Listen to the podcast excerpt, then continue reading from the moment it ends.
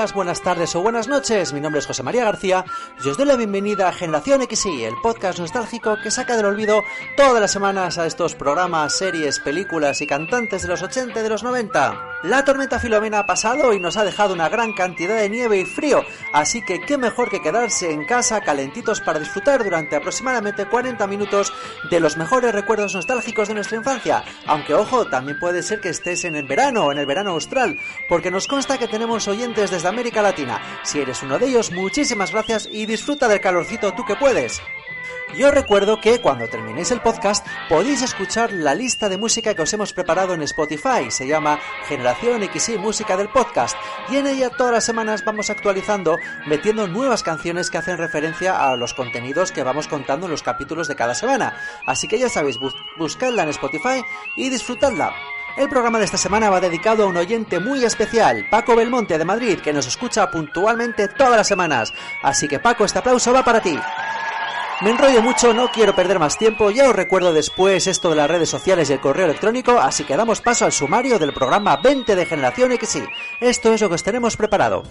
Arrancaremos el programa de hoy recordando a uno de los bares americanos más famosos de todos los tiempos, un bar en el que pasamos nuestra infancia y adolescencia, estamos hablando de Cheers.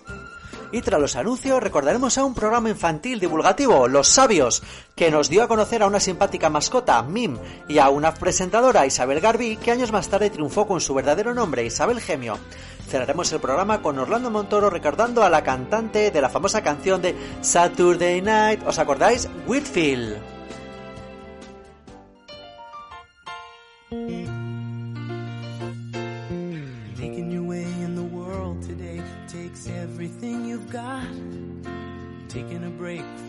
Your worries sure would help a lot. Wouldn't you like to get away? All those nights when you've got no lights, the check is in the mail. And your little angel hung the cat up by its tail. And your third fiance didn't show. Sometimes you wanna go where everybody knows your name. And they're always glad you came. Parece que fue ayer cuando conocimos aquel bar de Boston en el que tenías que bajar unas escaleritas para entrar un bar con una barra rectangular y que siempre estaba lleno de personas cuanto menos delirantes, un bar que se convirtió en parte de nosotros. Parece que fue ayer, y aunque en nuestro país se estrenó algo más tarde, la serie tiene ya más de 35 años. Una serie que no empezó con buen pie, ya que se canceló en la primera temporada por baja audiencia, luego se retomó y vino el éxito. En nuestro país se intentó hacer una versión cañí del bar y se canceló por baja audiencia.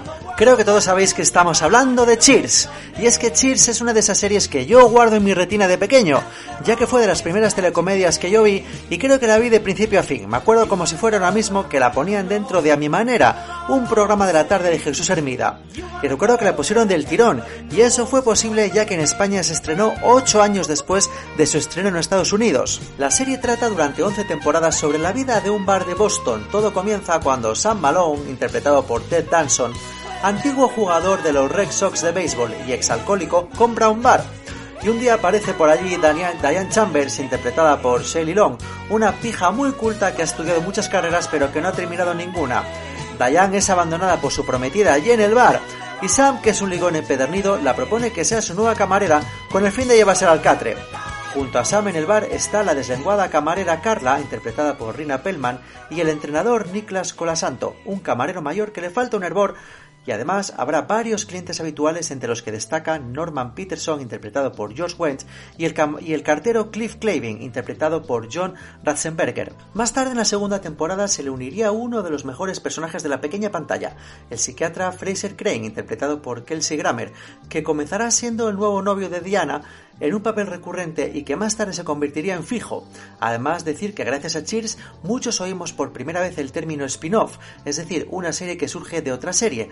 Y así cuando acabó esta empezó la famosa Fraser, que sigue las vivencias del psiquiatra en Seattle, en un tono totalmente distinto de Cheers, pero muy muy gracioso y que recomiendo también ver desde aquí, desde Generación XY.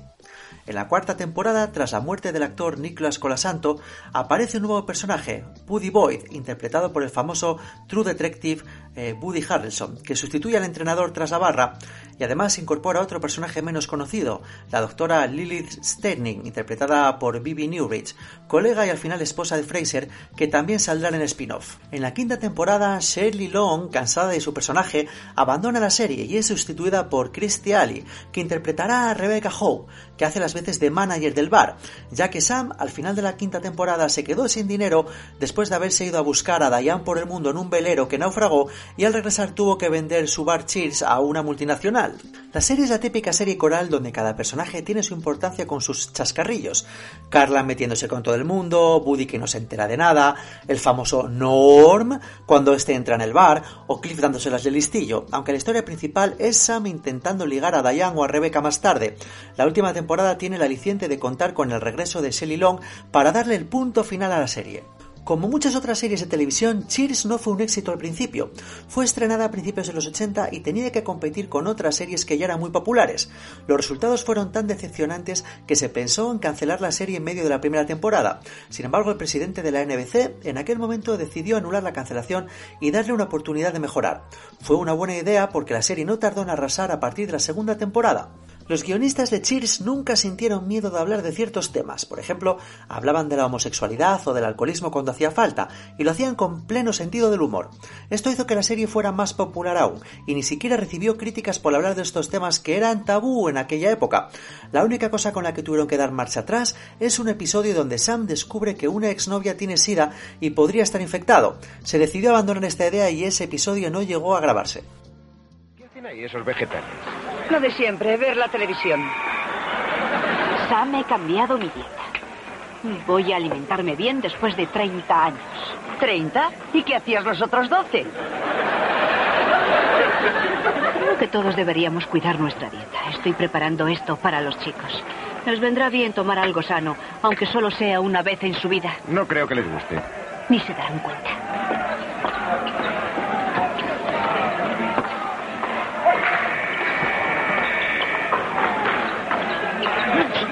Demonios es esto? ¿Qué pasa? Hay cosas raras en la fuente de las galletas. Dios mío, qué.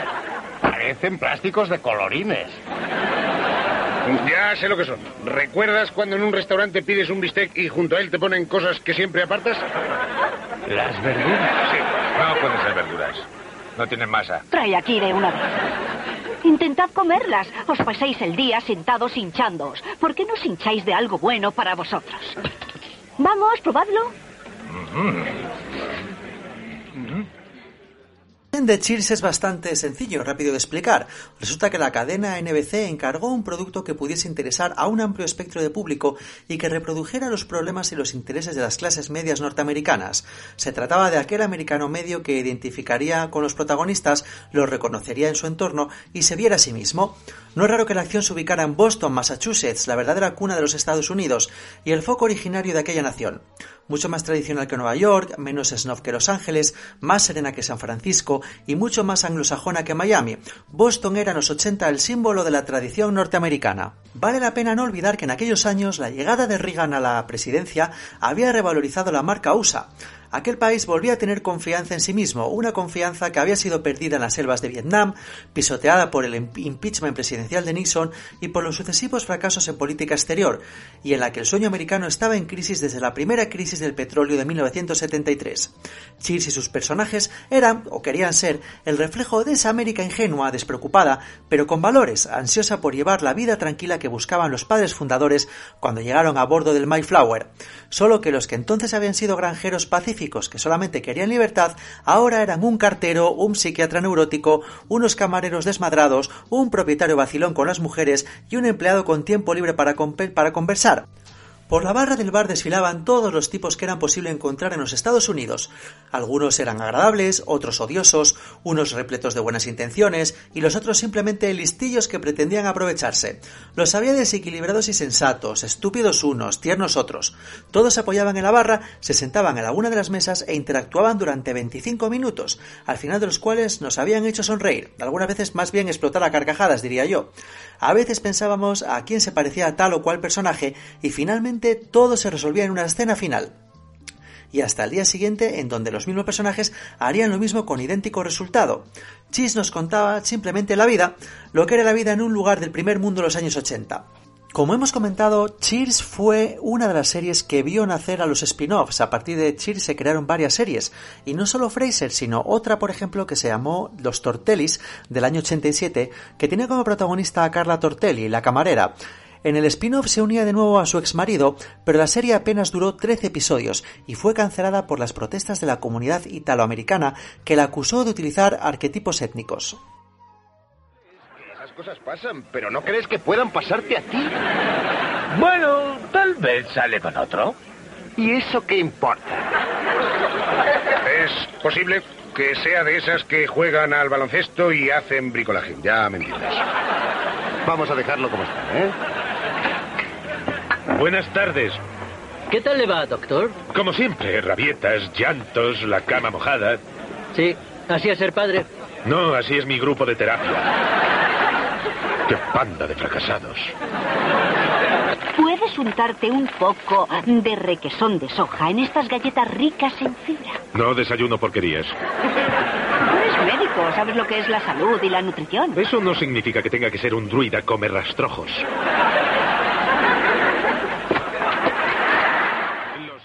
Y qué bien ahora, venga, que lo sabéis, trunchas, el qué fue de, comenzando obviamente por Ted Danson, que interpretaba a Sam Malone, el mujeriego dueño del bar Cheers y antiguo jugador de béisbol que ha tenido una carrera envidiable. Ted Danson es uno de esos actores televisivos más solicitados. En los 90 saltó de Cheers a otra sitcom, Becker, y ya en el nuevo siglo le hemos visto en series como Daños y Perjuicios, Bored to Death, en la franquicia CSI y en la aclamada Fargo. Lo último que ha hecho es protagonizar, junto a Kristen Bell, la comedia de NBC The Good Place. En el terreno personal, Danson es conocido por su activismo en causas medioambientales, su firme posición como demócrata y en su vida sentimental. Actualmente está casado con la actriz Mary Steenburgen y las revistas de cotillos todavía recuerdan su afer con Guppy Goldberg. Diane Chambers fue interpretada, como ya hemos comentado, por eh, Long. Diane dejó de ser camarera de Cheers después de que Shilly Long creyera que triunfaría como actriz cinematográfica al concluir la tercera temporada de la serie. No fue así, pero en los 80 vivió un dulce momento gracias a papeles en películas como Esta casa es una ruina, Estás muerta cariño o Increíble suerte. A día de hoy su carrera está en punto muerto, pero la vemos de cuando en cuando en Modern Family. Fraser Crane, como sabéis, estaba interpretado por Kelsey Grammer. Kelsey Grammer fue uno de los actores mejor parados tras Cheers, tanto que, como ya hemos comentado, consiguió sacar adelante su propio spin-off, el de la serie Fraser. En los últimos años, Grammer ha regresado a la fama con papeles en series como Boss o Partners, y sigue siendo la voz del actor secundario Bob en Los Simpson. Rebecca House fue interpretada por Christy Alley. La última incorporación de Cheers tuvo una carrera y una vida personal marcadas por la polémica. Al mismo tiempo que sus apariciones en cine y televisión eran cada vez más espaciadas, su peso se convirtió en el tema favorito de los tabloides americanos, convirtiendo a la actriz en un juguete roto. Republicana convencida y antiguo miembro de la Iglesia de la Cienciología, ahora vemos a Christy Alley en Screamer's Queen. El cartero Cliff Claven fue interpretado por Josh Rastenberger, que ha tenido una exitosa carrera en el cine, pero no como actor, sino como actor de doblaje. ¿Sabías que es la voz de Ham, el cerdo hucha de Toy Story?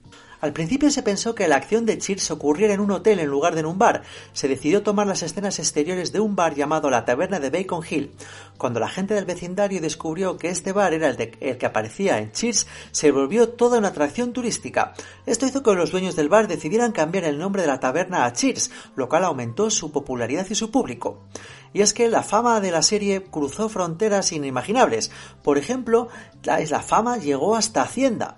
Y es que los, eh, los, responsables del Departamento del Tesoro americano contrataron a los creadores de Cheers para hacer un pequeño episodio para promocionar la compra de bonos del Tesoro. Finalmente este episodio no llegó a las pantallas de televisión y ni tan siquiera se llegó a incorporar a las recopilaciones especiales. Se puede encontrar, sin embargo, este curioso episodio en internet, así que ya tenéis un poquito de entretenimiento buscando porque realmente es muy, muy, muy curioso. También se hizo una escena para que se pusiera junto antes de la Super Bowl en 1983. Se puso la escena antes del primer partido y pudo ser visto por 80 millones de personas. Según dijeron los creadores, nada de lo que habían hecho hasta entonces había sido visto por tanta gente al mismo tiempo.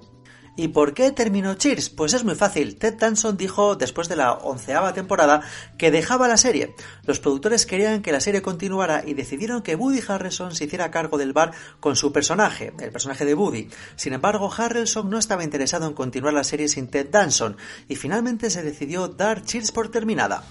Aunque no terminó del todo, porque en España, como somos tan imaginativos, en 2013, es decir, 20 años después del final de la serie original, no se nos ocurrió otra cosa, bueno, a nosotros no, a las mentes pensantes de Telecinco, que hacer un bochornoso remake que copiaba los guiones de, de la serie original con Alberto San Juan, Antonio Resines y Alexandra Jiménez, y con una intro cantada por Dani Mantín del Canto del Loco, que está en los anales como la mayor aberración escuchada nunca en el mundo de la música. La serie, como no podía ser de otra manera, fue un auténtico fracaso de audiencia y fue cancelada incluso antes de que terminara de grabarse toda la primera temporada.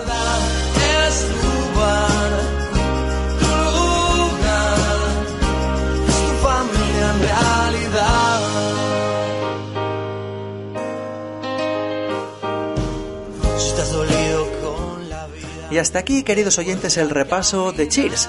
Vamos a escuchar unos pequeños anuncios nostálgicos y volvemos en la segunda parte de Generación XY.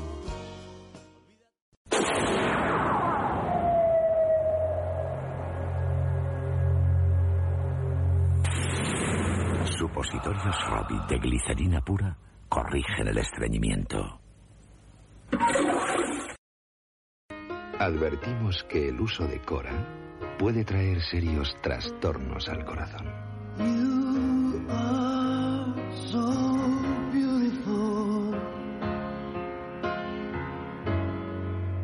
Cora, manténgase fuera del alcance de las niñas.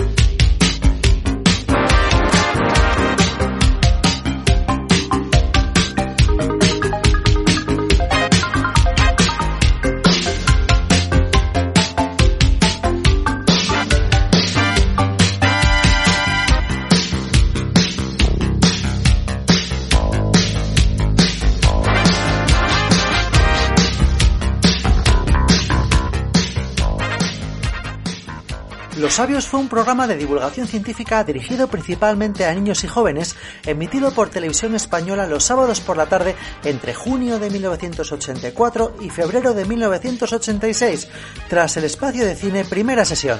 El programa en su primera temporada fue presentado por el periodista Andrés Caparrós y por una jovencísima Isabel Gemio, que por aquel entonces utilizaba el nombre artístico de Isabel Garbí, el cual empleaba desde que empezara a trabajar en la radio gerundense en sus comienzos. Las azafatas del programa porque claro, en aquella época no se concebía un programa de televisión sin serviles azafatas, eran Inés Augué, Rosa Pardo, Blanca Ripoll y Rosa María Valls.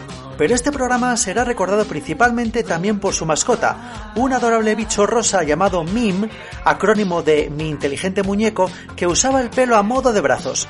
Este muñeco servía de nexo para incluir en el programa unos dibujos en los que él mismo nos presentaba las biografías de grandes inventores y científicos como Pasteur, Edison o Darwin, al igual que otros temas de ciencia y tecnología como los terremotos, la luz o los ordenadores.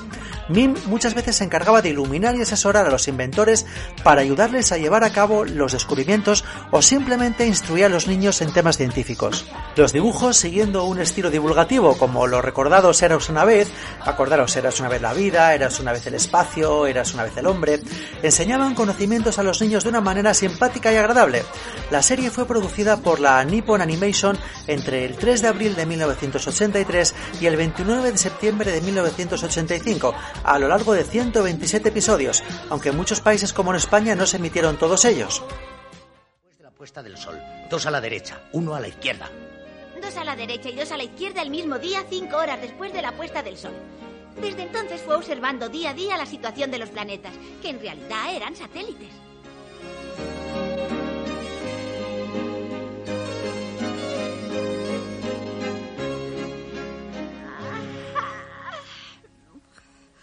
Despierta, Mim, despierta. Mira, ha cambiado otra vez de posición. ¡Es cierto! Sigo sin comprenderlo. No solo varían de posición, sino también varían de número. ¿Por qué razón? Guarda silencio y estate quieto de una vez. Lo siento, es mi forma de pensar.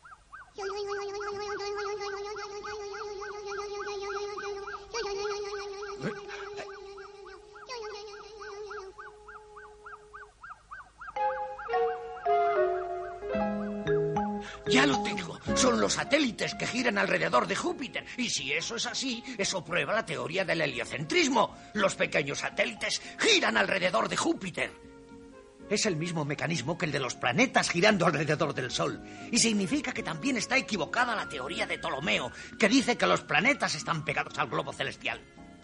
Los cuatro satélites descubiertos por Galileo son Io, Europa, Ganimedes y Calisto, descubiertos en 1610.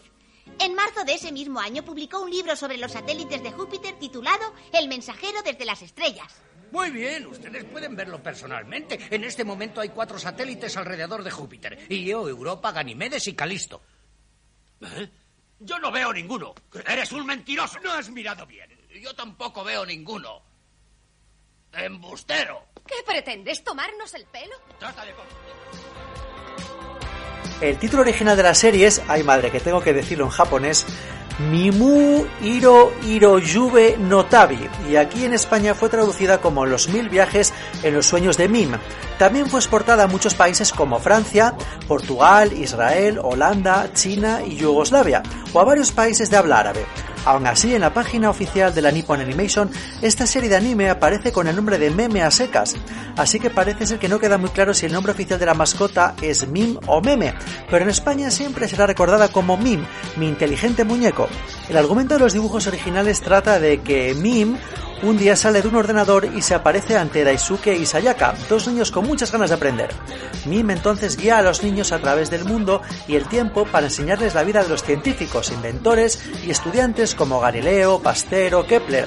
Aquí en España más o menos hicieron un apaño parecido para incluir estos dibujos mezclándoles con el programa concurso y es que el programa de los sabios poseía dos secciones bien diferenciadas, emitiéndose primero los dibujos de Mim en los que hablaban sobre algún asunto científico en particular, y este tema se utilizaba en la segunda parte del programa, que ocupaba un concurso familiar en el que participaban un adulto, generalmente un padre o una madre, junto a un niño o algún hijo suyo. Para poder ganar debían contestar a varias preguntas relacionadas con la ciencia o tecnología, aparte de tener que realizar diversos experimentos científicos prácticos. Debían responder a tres grupos de preguntas. En la primera tanda abordaban al niño con tres preguntas de cultura general.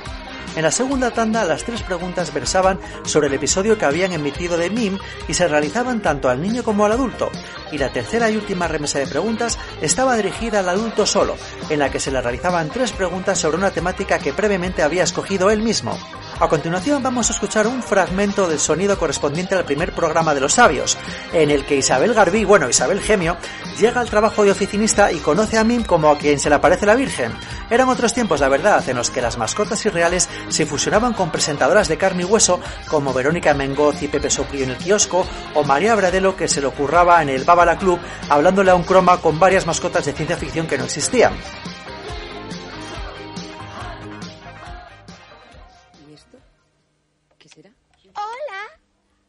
Llamado? Pero bueno, ¿qué es esto? ¿Tú quién eres? ¿Yo? Yo soy el espíritu de la ciencia. Estaba tan tranquilo aquí en casa y de repente me has despertado. ¿Y tú quién eres? ¿Yo? Isabel. ¿Pero y tú? ¿Yo? No tengo nombre. Ya te he dicho que soy el espíritu de la ciencia. Tampoco tengo edad. Nací con el hombre y vivo con él. ¿Que no tienes nombre ni edad? Pero esto es imposible. ¿Y a qué te dedicas? ¿Qué qué hago? Pues ayudar a la humanidad a saber, a conocer las ciencias, las letras, las artes, a estudiar, o sea, a usar la inteligencia. ¿Por qué no me ayudas en un programa de televisión para encontrar sabios? No me digas. ¿Todo esto haces? Pues nadie lo diría. Con lo canijo que eres. Oye, tú, soy pequeño porque soy un espíritu. Pero si quieres que seamos amigos, no empieces a faltar, Anda, ¿eh? no seas tonto, no te enfades. Pero sí eres un muñeco monísimo. ¿Tú crees? Claro. Mira, se me está ocurriendo... Voy a buscarte un nombre. ¿De verdad? Sí. Vamos a ver, vamos a ver. Ya está. Te llamarás Mim. ¿Mim? ¿Y eso qué quiere decir? Quiere decir mi inteligente muñeco. Para abreviar, juntando las iniciales, te llamaré Mim. ¿Mim? ¿Mim? ¿Mim? No está mal. De acuerdo, me gusta. Mim. Mim se presenta como el espíritu de la ciencia y cuenta que su misión en la Tierra es apoyar a la humanidad instruyendo conocimientos. Entonces le propone a Isabel Garbí, también conocida como Isabel Gemio, que por aquel entonces lucía una melena envidiable, presentar un programa de televisión para buscar sabios. Y es en ese momento cuando Isabel Garbí, que no es muy de dar 15 días de preaviso en sus trabajos, decide abandonar su trabajo de secretaria y acepta encantada esa nueva misión, no sin antes bautizar, como hemos escuchado, a la criatura con el nombre de Mim. Luego Isabel le pide a Mim que le enseñe cosas y Mim se atreve a comparar el tamaño de la Tierra con el universo, diciendo que en una analogía la Tierra ocuparía solo un granito de arena respecto al universo que sería del tamaño de la Tierra. Digo yo que aunque es una analogía encaminada a que los niños la entiendan, tampoco es muy correcta, ¿no? Ya que nadie sabe exactamente el tamaño del universo, pero bueno, vamos a dejarlo ahí. Otro error también que cometieron en este primer capítulo es datar la antigüedad del universo entre 12.000 y 18.000 millones de años. Aunque luego si lo piensas son los datos que se tenían en aquel momento del siglo XX. Luego con el paso de los años hemos ido afinando un poquito más el reloj de la historia del universo. Ya hemos hablado bastante de quién o qué era MIM, de cómo eran los dibujos animados que contenía el programa, pero vamos a recordar un poquito más cómo era esa segunda parte del programa, la parte del concurso, esa parte que principalmente capitaneaba Andrés Caparrós. Vamos a escuchar un fragmento de uno de los programas de los sabios en la parte del concurso. Espero que suene muy poquito en el programa. Oye, mejor será que paremos de hablar y dar paso a Andrés, que si no, no me voy a enterar de nada. Bueno, está bien. Bien, y podemos empezar ya entonces. ¿Estáis dispuestos? Primera pregunta, vale mil pesetas. Le voy a pedir a Rosa que se acerque ya para no perder tiempo. En esta primera fase, compuesta de tres preguntas sobre cultura general, contestará solo, sin ayuda de Jorge Adolfo Álvarez. Vamos a ver cuál es esta primera pregunta sobre geografía. Veo aquí tema en el que estás fuerte o no. Sí, bastante. Vamos a ver si lo demuestras. Geografía, primera pregunta que dice, dice así. Ya en la época de los romanos existía en España el problema del agua, que hoy en día aún padecemos. Para evitarlo, construyeron acueductos que utilizaban para trasladar agua de sus fuentes a las ciudades. Han quedado en pie algunos de ellos, que incluso aún se utilizan actualmente. En la película que estamos viendo aparece el más famoso de España, que se encuentra en una ciudad castellana famosa también por su alcázar. Por mil pesetas, ¿en qué ciudad está el acueducto que hemos visto? Blanca, tiempo 30 segundos.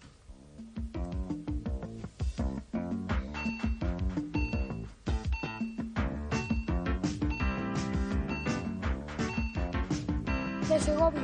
Segovia, correcto.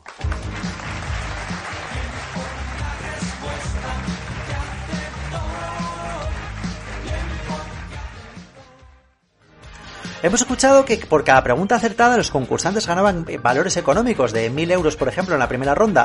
Pues al finalizar el concurso, lo que hacían los concursantes era canjear el total del dinero ganado por premios de una especie de, de escaparate. El niño de la pareja entraba en ese escaparate y decidía qué producto decidía o quería comprar con el dinero que se habían ido acumulando durante las preguntas.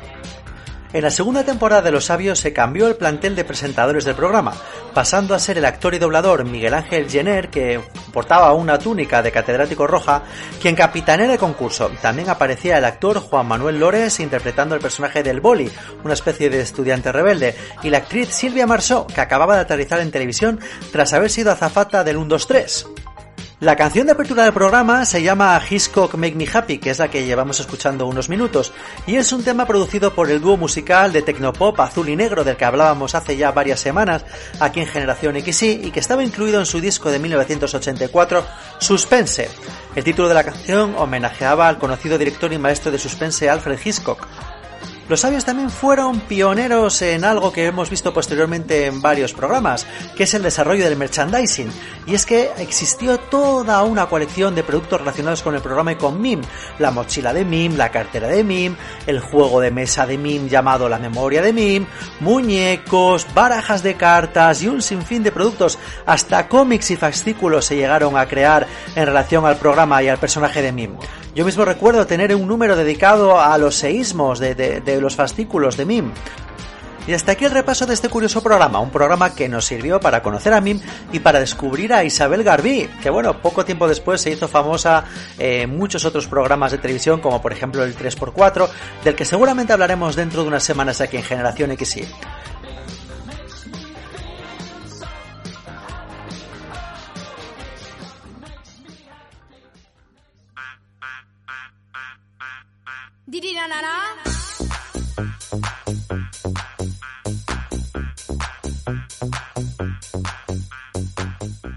Wickfield, cuyo nombre verdadero es Charlotte Carlson, es una cantante danesa principalmente conocida por la canción Saturday Night, un tema enormemente popular en el verano de 1994.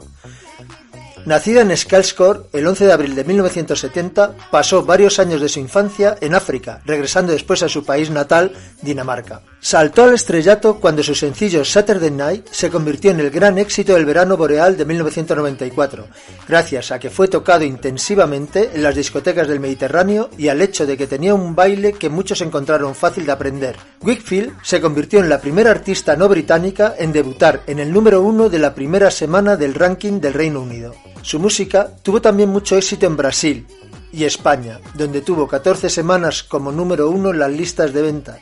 Canadá, Australia, Francia, en los países nórdicos y en América Latina, durante el fenómeno Eurodance de mediados de la década de 1990. Tras el éxito de Saturday Night, Wickfield grabó en 1994 un álbum de título homónimo que incluyó temas como Another Day, Think of You, Close to You o Sexy Eyes.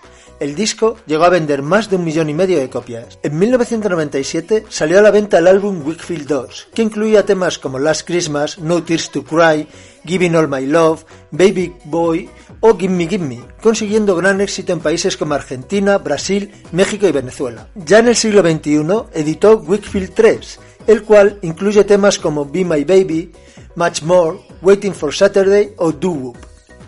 Después salió a la venta el, el álbum Wickfield 4, el cual se reeditó en 2004 con el tema Was a Time, que tuvo bastante repercusión en las listas de baile europeas. En el otoño de 2007 publicó su nuevo disco All in One, que contiene sus mayores éxitos vueltos a grabar para la ocasión, con nueva producción musical y nuevas voces. Además, se incluyen dos temas inéditos, Rainbow y Right in the Night, siendo esta última una versión de la canción de los 90 interpretada por Jam and Spoon. El primer sencillo elegido fue la nueva versión de Think of You y el segundo fue Right in the Night. Wickfield ha escrito e interpretado varias canciones dance para artistas como Benny Benassi con el nombre de Nam, el cual continúa utilizando actualmente en varios proyectos. En 2005 aparece en el álbum de Benassi Bros. Phobia, en dos ocasiones Feel Alive y Rocket in the Sky. Con el alias de Nam ha participado en más de 20 proyectos. También escribió el famoso Put Them Up, de la cantante Edum, que pasó a convertirse en un gran éxito en el Billboard Hot Dance Airplay Chart, donde llegó al número 3 en agosto de 2007. También cabe destacar las colaboraciones con Fabreto en People of the Night de 2007 y seis temas más en 2008. Dos años más tarde, graba un sencillo navideño titulado No Doubt, una balada alejada del estilo habitual de Wickfield. Tras este sencillo, se edita To Feel Alive junto a Oral Turned y Wickfield anuncia que se encuentra trabajando en un nuevo álbum. El 28 de septiembre de 2012 sale a la venta su último trabajo discográfico, W, el primero con canciones inéditas desde Wickfield 4, un trabajo más maduro que se presenta con el tema Forever. El álbum incluye también el sencillo Se School, que Wickfield grabó en 2011. El álbum está producido por Alfredo Larry Pignagnoli. Se School, que en francés significa School, fue lanzado en junio de 2011 y alcanzó el puesto número 9 en Dinamarca. Una edición especial del álbum titulado W Pro fue lanzado digitalmente el 5 de octubre de 2012 y que incluye versiones extendidas e instrumentales, también extendidas, de todos los temas que figuran en el álbum original W. El 30 de noviembre de 2012 vio el lanzamiento del sencillo Jem Jack Comer, Voy a casa, con estribillos en idioma danés. Esta es la tercera pista tomada del álbum W.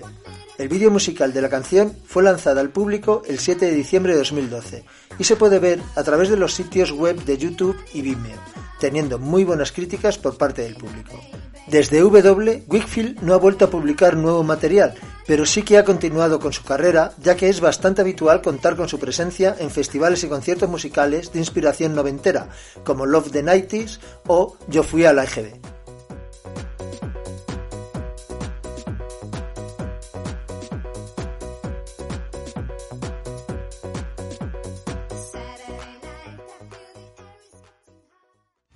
Adiós amigo, goodbye my friend.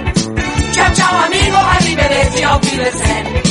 Adiós amigo, goodbye my friend. Sigue a la banda. Pues ya ha llegado la hora de ir cerrando el programa de hoy y daros las gracias por vuestra fidelidad.